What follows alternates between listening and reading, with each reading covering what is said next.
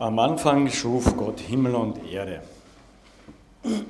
Die Sätze, glaube ich, kennen wir alle, oder? Brauche ich nicht sagen, woher sie stammen. Irgendwo aus der Offenbarung. Nein, vom anderen Ende der Bibel. Einige haben gelächelt, sind schon da. Am Anfang schuf Gott Himmel und Erde. Und dann schuf er den Menschen und sagte zu ihm, mach dir die Erde untertan. Herrsche darüber. Ähm, sei kreativ. Du bist der, der König dieser Erde. Und dann geht der Mensch raus und dann benahmt er alles, ja, dann gibt er allem seinen Namen. Und, und schaut sein Reich an und, und beginnt eine Herrschaft dort eigentlich. Und das ist ja das, das Bild, was dort auch ist mit dem Namen. Und dieser erste Mensch ist gegenüber Gottes, dieser erste Mensch ist wirklich König. Okay, er ist ein Unterkönig, weil er Chefkönig ist noch oben drüber. So hat Gott das gedacht am Anfang. Und dann soll dieser erste Mensch die Erde ausfüllen und, und bevölkern und was draus machen und sich an der Schönheit freuen.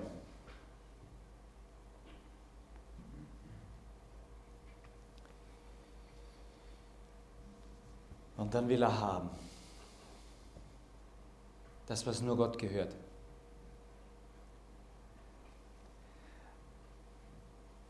Und dann macht er mit diesem Schritt all das kaputt. Alles. Nicht nur die Beziehung zum, zum obersten König, sondern die, die, die Beziehung zu seinem Nächsten. Schon in der ersten Familie erschlägt ein Sohn den anderen. Für die, die Kinder haben, könnt ihr euch das einen Moment vorstellen, was da passiert? Wenn eins eurer Kinder eine seiner Geschwister erschlägt. Ich kann mir vorstellen, dass da Adam und Eva gestanden sind und geschrien haben zu Gott. Ja, es ist alles kaputt. Es ist so kaputt. Dann haben sie sich anschauen müssen und haben gesagt, und wir, wir sind schuld dran. Es war ja nicht so.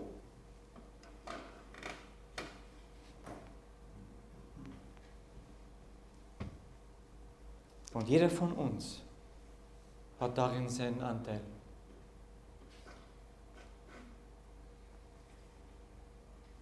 Es ist so kaputt.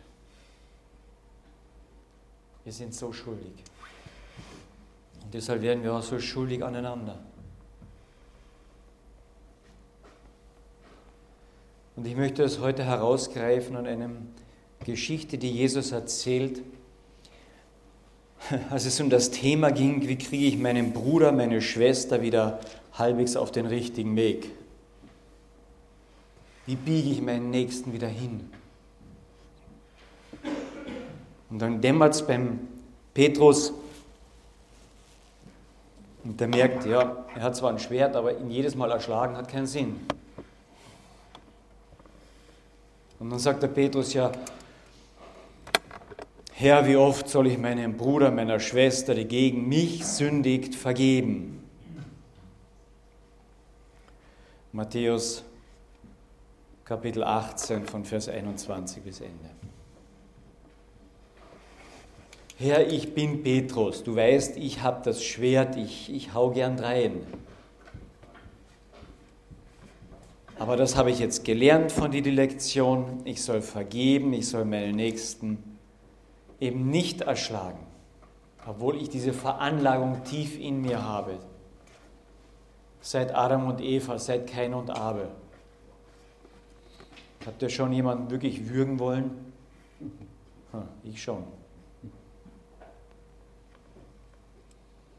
Dich bringe ich um.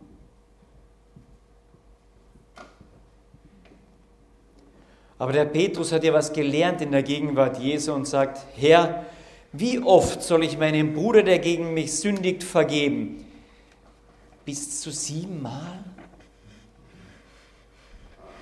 Wenn jemand immer wieder das Gleiche gegen dich im Schilde führt, immer wieder das Gleiche, wie oft muss ich vergeben? Und Jesus spricht zu ihm, ich sage dir, nicht bis zu siebenmal, sondern bis 70 mal siebenmal. Und da muss man wissen, diese Zahl sieben ist eigentlich die göttliche Zahl. Wenn er sagt 70 mal siebenmal, heißt das, es gibt kein Ende der Vergebung. Du hast kein Recht aufzuhören, dem anderen zu vergeben. Und ich kann mir vorstellen, dass alle Jünger dort gestanden sind und gesagt haben, der spinnt. Das, das geht nicht. Jeder auf dieser Welt kann mich bis zum geht nicht mehr ausnutzen, wenn ich ihm immer vergeben muss. Das ist doch unmöglich, Herr. Er sagt, es gibt kein Ende der Vergebung. Wenn. Dann erzählt er eine Geschichte zu diesem Wenn. Deswegen ist es mit dem Reich der Himmel wie mit einem König, der mit seinen Knechten abrechnen wollte. Und als er aber anfing abzurechnen, wurde einer zu ihm gebracht, der 10.000 Talente schuldete. Als er aber nicht zahlen konnte, da befahl der Herr, dieser König, ihn und seine Frau und die Kinder und alles, was er hatte, zu verkaufen und zu bezahlen. Der Knecht und fiel nieder, bat ihn kniefällig und sprach, Herr, hab doch Geduld mit mir, ich, ich will er alles bezahlen. Und der Herr jenes Knechts aber wurde innerlich bewegt. Er gab ihn los und er ließ ihm all, das, all die Schuld. Jener Knecht aber ging hinaus und fand einen seiner Mitknechte, der ihm hunderte Denar schuldig war. Und er ergriff und würgte ihn und sprach, bezahl, wenn du etwas schuldig bist. Aber sein Mitknecht nun fiel nieder und bat ihn und sprach, aber hab doch Geduld mit mir, ich will dir bezahlen. Er aber wollte nicht, sondern ging hin und warf ihn ins Gefängnis, bis er die Schuld bezahlt habe. Als aber seine Mitknechte sahen, was geschehen war, da wurden sie sehr betrübt und sie gingen und berichteten ihren Herrn alles, was geschehen war. Und da rief ihn sein Herr herbei und sprach zu ihm, du böser Knecht, jene ganze Schuld habe ich dir erlassen, weil du mich batest. Solltest du nicht auch dich deines Mitknechts erbarmt haben, wie auch ich mich deiner erbarmt habe?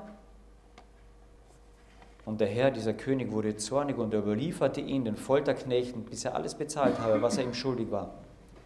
Und so wird auch mein himmlischer Vater euch tun, wenn ihr nicht ein jeder seinem Bruder von Herzen vergebt.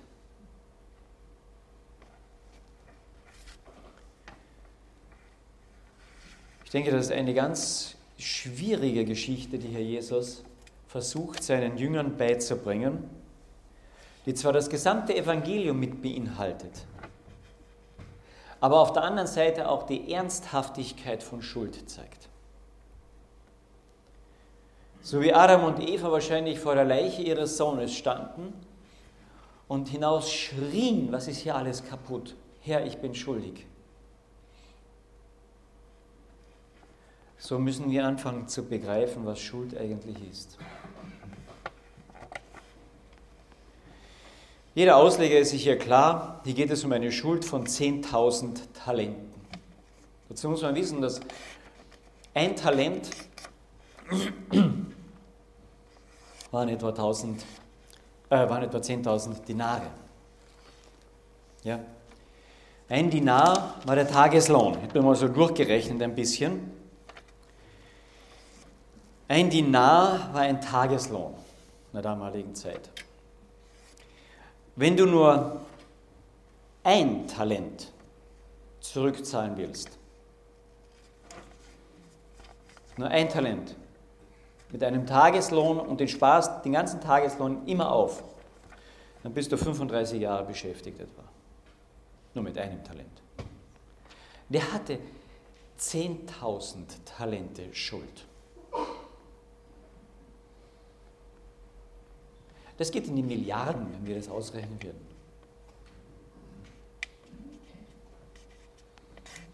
So eine Schuld kann nur jemand haben, der auch wahnsinnige Möglichkeiten hatte. Der, dem Gott die Verantwortung über die ganze Erde gegeben hatte. Und alles zerstört. Nur so jemand kann so viel Schuld haben. Versteht ihr? Hier sind wir drinnen. Mit einer absolut unbezahlbaren Schuld, mit einer unvorstellbaren Größenordnung, was wir angerichtet haben.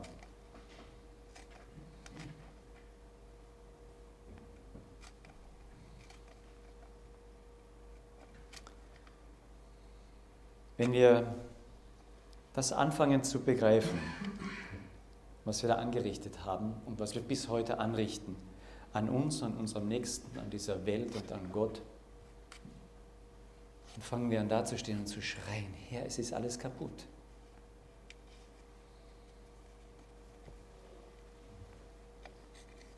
Und dann bringt der Herr diese Knechte, die ihre Schulden haben, die Gemeinde, die FEG vor sich und sagt, ist Zahltag. Und du stehst hier mit mehreren LKWs Schulden. Das heißt, du hast eben nicht, du hast leere LKWs. Die müssen voll sein mit Geld und Gold, um mir was zu zahlen. Und keiner von uns kann das. Niemand. Weißt du, und dann fällt dieser Knecht hin vor, vor diesen König hin und sagt, mein Erbarme dich, mein Erbarme dich, ich will ja zahlen.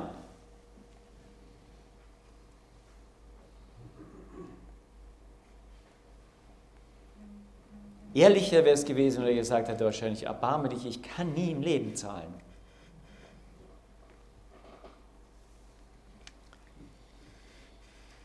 Weil selbst wenn er ihn verkauft als Sklave und seine ganze Familie und seine Frau und seine Kinder, das Geld kommt nie rein. Nie.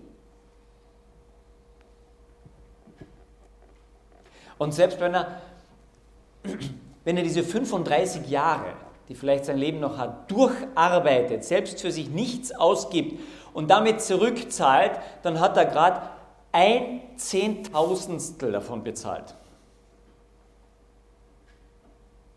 Also wenn du dein ganzes Leben lang brav bist und dein ganzes Leben lang nie mehr was Böses machst, den Rest des Lebens,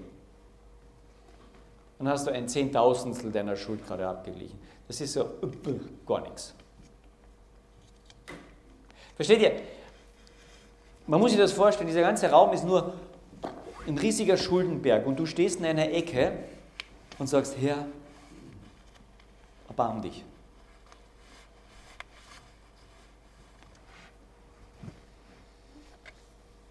Das ist das Gesetz. Und dieser Herr, dieser König fordert das Gesetz ein, weil er gerecht ist. Er ist gerecht.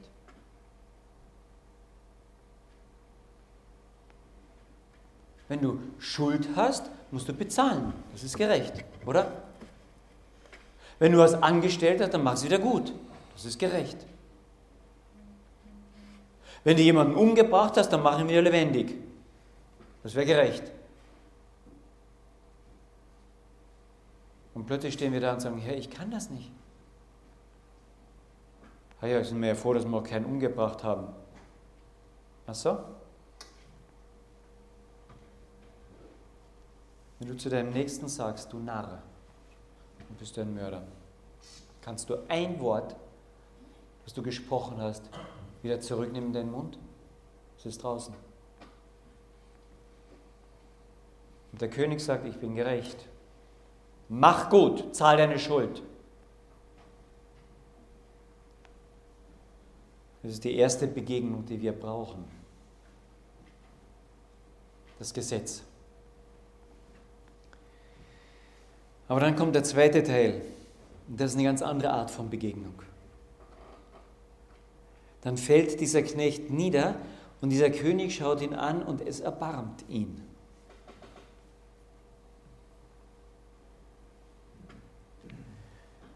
Und er sagt, steh auf, du bist frei.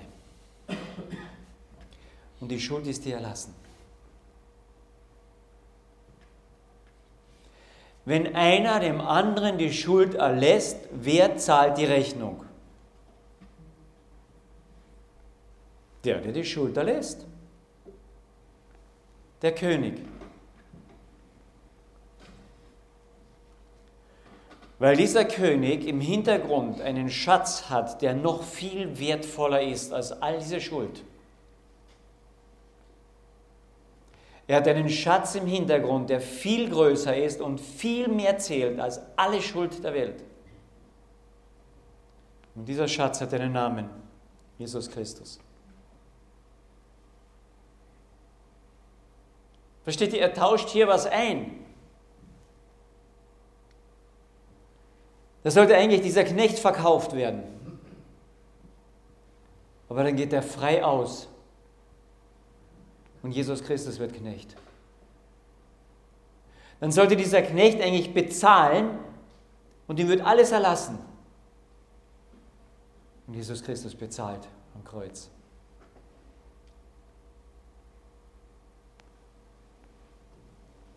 Das ist der Tausch, der unwahrscheinlich schmerzhaft ist. Und bitte nehmt diesen Gedanken mit. Vergeben heißt immer Schmerz. Immer. Da nimmt jemand den Schmerz auf sich. Der, der vergibt, nimmt den Schmerz auf sich.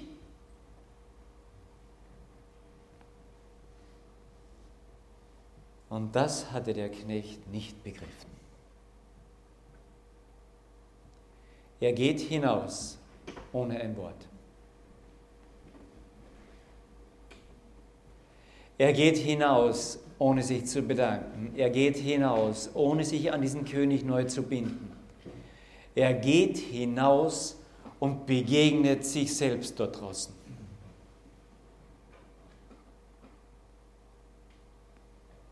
Versteht ihr, er hatte nichts losgelassen. Gott hatte ihm alles vergeben. Jesus, dieser, dieser König, hat ihm alles vergeben, hat ihn losgelassen. Nur er hat es nicht losgelassen.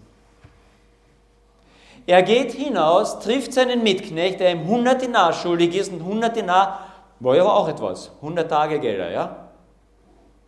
Aber im Vergleich zu 10.000 Talenten ist 100 Dinar nicht einmal ein Groschen, das ist ein Bruchteil von einem Cent im Vergleich dazu. Nur dieser Knecht hatte den Vergleich nicht im Kopf. weil er hat diese Schuld nicht losgelassen. Er wollte weiterhin haben. Versteht ihr, das ist so tief in uns drinnen. Ich weiß nicht, ob ihr, das, ob ihr das mitbekommt, wie tief das in uns drinnen ist. Dann ist uns so viel Schuld vergeben. Und wie oft stehe ich da und ich will haben? Ich habe doch ein Recht darauf. Wisst ihr was?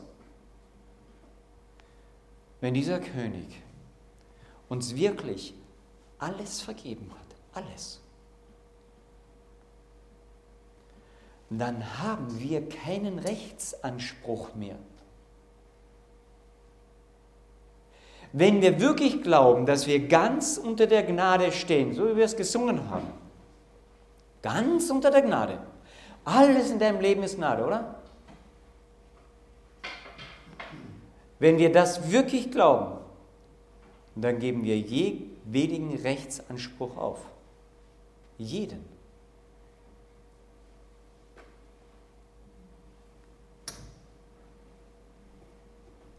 Wenn wir unterm Kreuz stehen, ist der einzige Rechtsanspruch, der da ist, der hängt am Kreuz.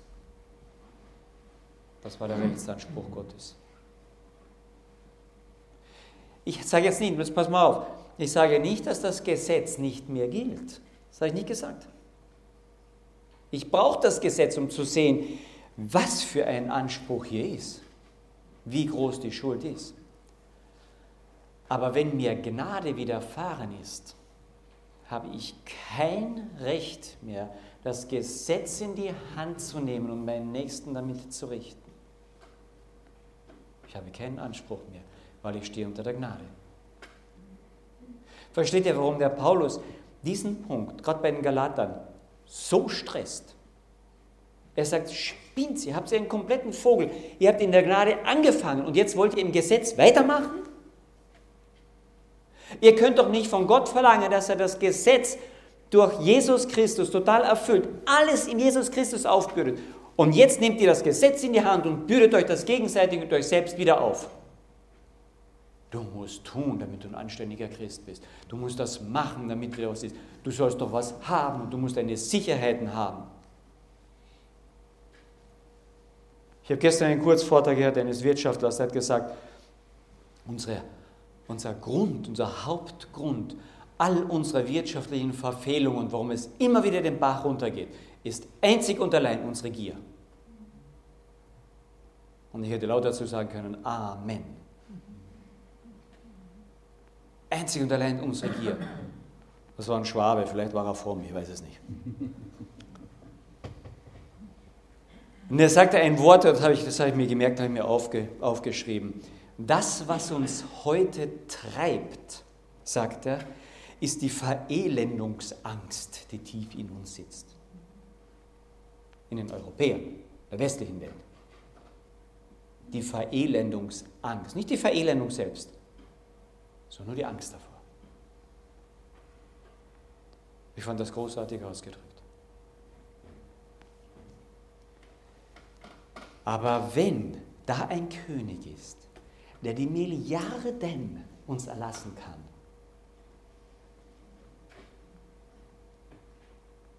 und wir aus dieser Gegenwart kommen von diesem König und der uns alles vergibt und dann noch Verelendungsangst in uns haben, dann haben wir irgendetwas nicht begriffen. Versteht ihr? Und dann ist in diesem Prozess, den dieser König einleiten wollte, durch diese Vergebung, etwas stehen geblieben und dieser Prozess ist nicht abgeschlossen worden. Und deswegen geht der Knecht hinaus, würgt seinen Nächsten und sagt, ich brauche das, ich will das haben. Und da holt ihn der König zurück und sagt, du kommst zurück. Und die Schuld, die ich dir erlassen habe, die bleibt auf dir. Nicht, weil er sie zurückholt, sondern weil der Knecht sie nie losgelassen hatte.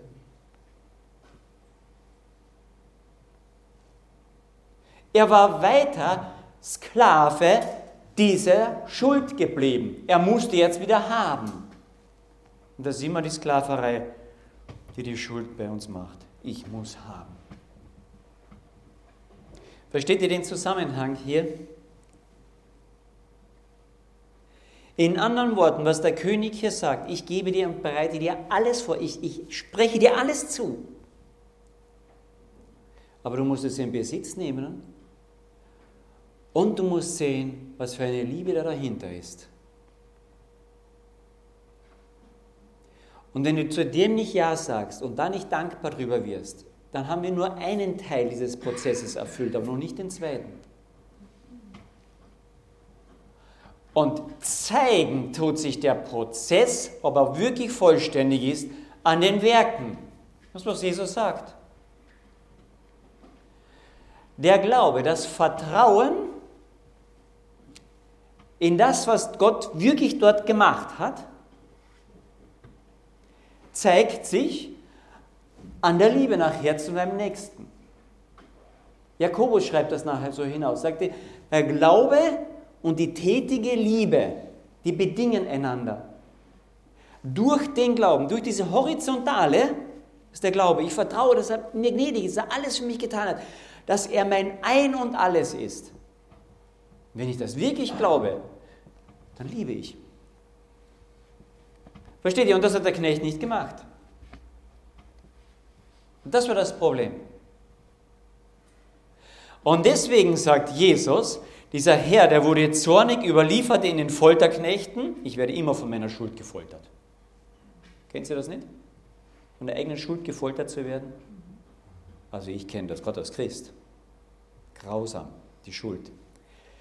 Bis er alles bezahlt hat, was er ihm schuldig war, und dann sagt Jesus diesen Zusatzsatz, so wird auch mein himmlischer Vater euch tun, wenn ihr nicht ein jeder seinem Bruder von Herzen vergebt. Und bitte zäumen wir das Pferd jetzt nicht von hinten auf und sagen, ich muss meinem Bruder vergeben, weil sonst komme ich nicht in den Himmel. Leute, das steht nicht da. Sondern es steht da, wenn Gott dir diese große Last abgenommen hat, wenn er dir so gnädig ist und du das annimmst, du wirklich siehst, um was es dort geht, dann wird dein Herz in Liebe zu deinem Bruder verändert und du wirst ihm vergeben.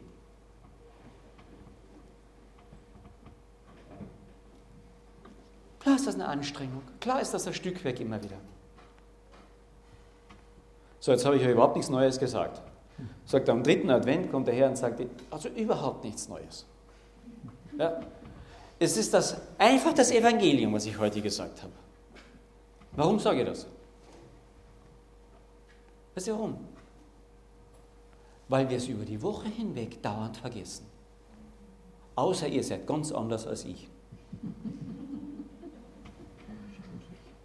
Ich vergesse das über die Woche.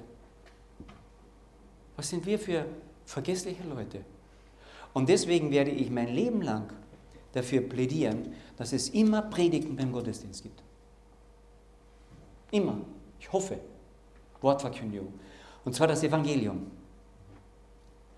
Weil wir brauchen es und die Erinnerung dann auch die ganze Zeit und immer wieder, weil wir es vergessen. Und das Wort Gottes sagt eindeutig, dass das Evangelium, das wird uns verändern immer wieder. Also was werde ich brauchen? Der Glaube an diesen Gott, das Vertrauen in diesen Gott, diese horizontale, ah, diese vertikale hinauf, die wird Veränderung verschaffen. Und der Glaube kommt woher? Aus dem Wort, aus dem Evangelium. Also muss ich mich unter das Wort immer wieder stellen, es verkündigen, es hören. Dann wächst daraus der Glaube. Der wird größer. Und wenn der wächst, wird horizontal die Liebe zu meinem Nächsten intensiver. Das ist die Reihenfolge. Und wir zäumen das Pferd so oft verkehrt herum auf. Habt ihr schon jemals das Vaterunser gebetet? Ich hoffe schon. Da gibt es eine Bitte drin, gell? Vergib uns unsere Schuld. Amen. Nein. Da steht, vergib uns unsere Schuld, wie wir vergeben unseren Schuldigern. Genau das Gleiche, was ich heute gerade eben, was wir hier gelesen haben. Und am Ende erklärt er das Vaterunser noch einmal. Nein, Jesus erklärt nur diesen einzigen, einzige Bedingung. Denn so wie wir, wie ihr euren Schuldnern vergebt, so wird euch euer himmlischer Vater auch vergeben. Versteht ihr, diese zwei Sachen gehören so eng zusammen weil es gleichzeitig das Merkmal des Christen ist. Das Merkmal des Christen ist, dass er freier und freier und freier wird zu vergeben. Ach ja, das wollen wir ja alle. Moment.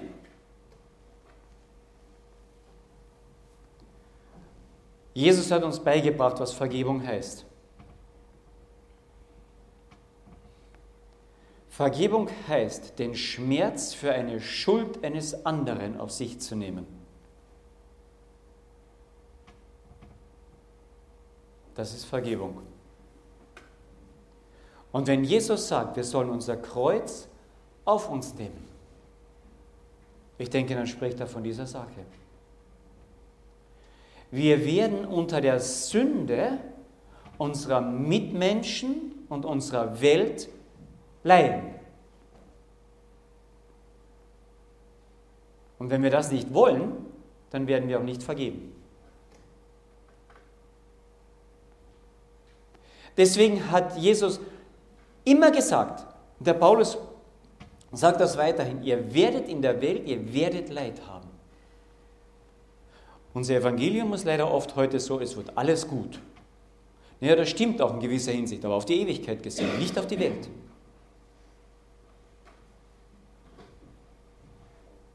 Boah, das ist eine Botschaft, sagt er. Wir feiern Advent, wir feiern demnächst Weihnachten. Da hat uns Gott alles, alles, seinen Schatz geschenkt. Damit unsere Schuld durch diesen Schatz bezahlt wird. Dieser Schatz ist wertvoll genug, dass unsere Schuld damit bezahlt wird. Aber es war für ihn unendlich schmerzhaft. Weil er gerecht ist. Das Gesetz bleibt da, er ist gerecht. Probier mal nicht zu leben mit Gerechtigkeit. Das kann kein Mensch abschaffen. Nicht einmal der Atheist kann das abschaffen. Er sucht auch eine gewisse Gerechtigkeit. Es ist unmöglich zu leben, wenn es keine Gerechtigkeit gibt. Und wenn sich die Idee der Gerechtigkeit gäbe.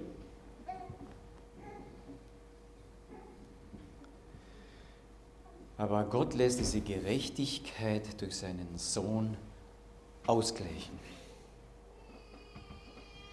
Und dann sagt er, so wie er uns vergibt, so sollen wir auch vergeben. Unsere Vergebung ist immer ein Stück der Ausgleich zur Sünde dieser Welt. Versteht ihr, nicht die Revanche ist der Ausgleich zur Sünde dieser Welt, sondern die Vergebung, die wir unserem Nächsten auch zusprechen, den Schmerz, den wir auf uns nehmen wegen der Sünde des anderen. Und das ist ein Stück der Ausgleich, den wir als Christen auch in die Welt hineintragen. Das ist der Weihnachtsauftrag. Und das ist keine leichte Aufgabe. Das möchte ich wirklich zugeben. Daran kämpfe ich mein ganzes Leben mit meinen Kindern, mit meiner Frau, mit meinem Arbeitsumfeld, vor allem mit den Beamten habe ich so meine Probleme dort. Ja. Und, und, und. Versteht ihr?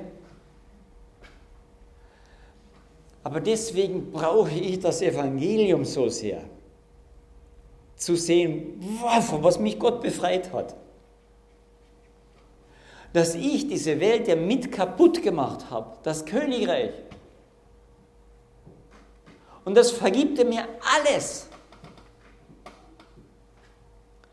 Und aus dem Erleben heraus werde ich freier zum Vergeben. Die erste Begegnung, die ich brauche, ist die Begegnung mit dem Gesetz.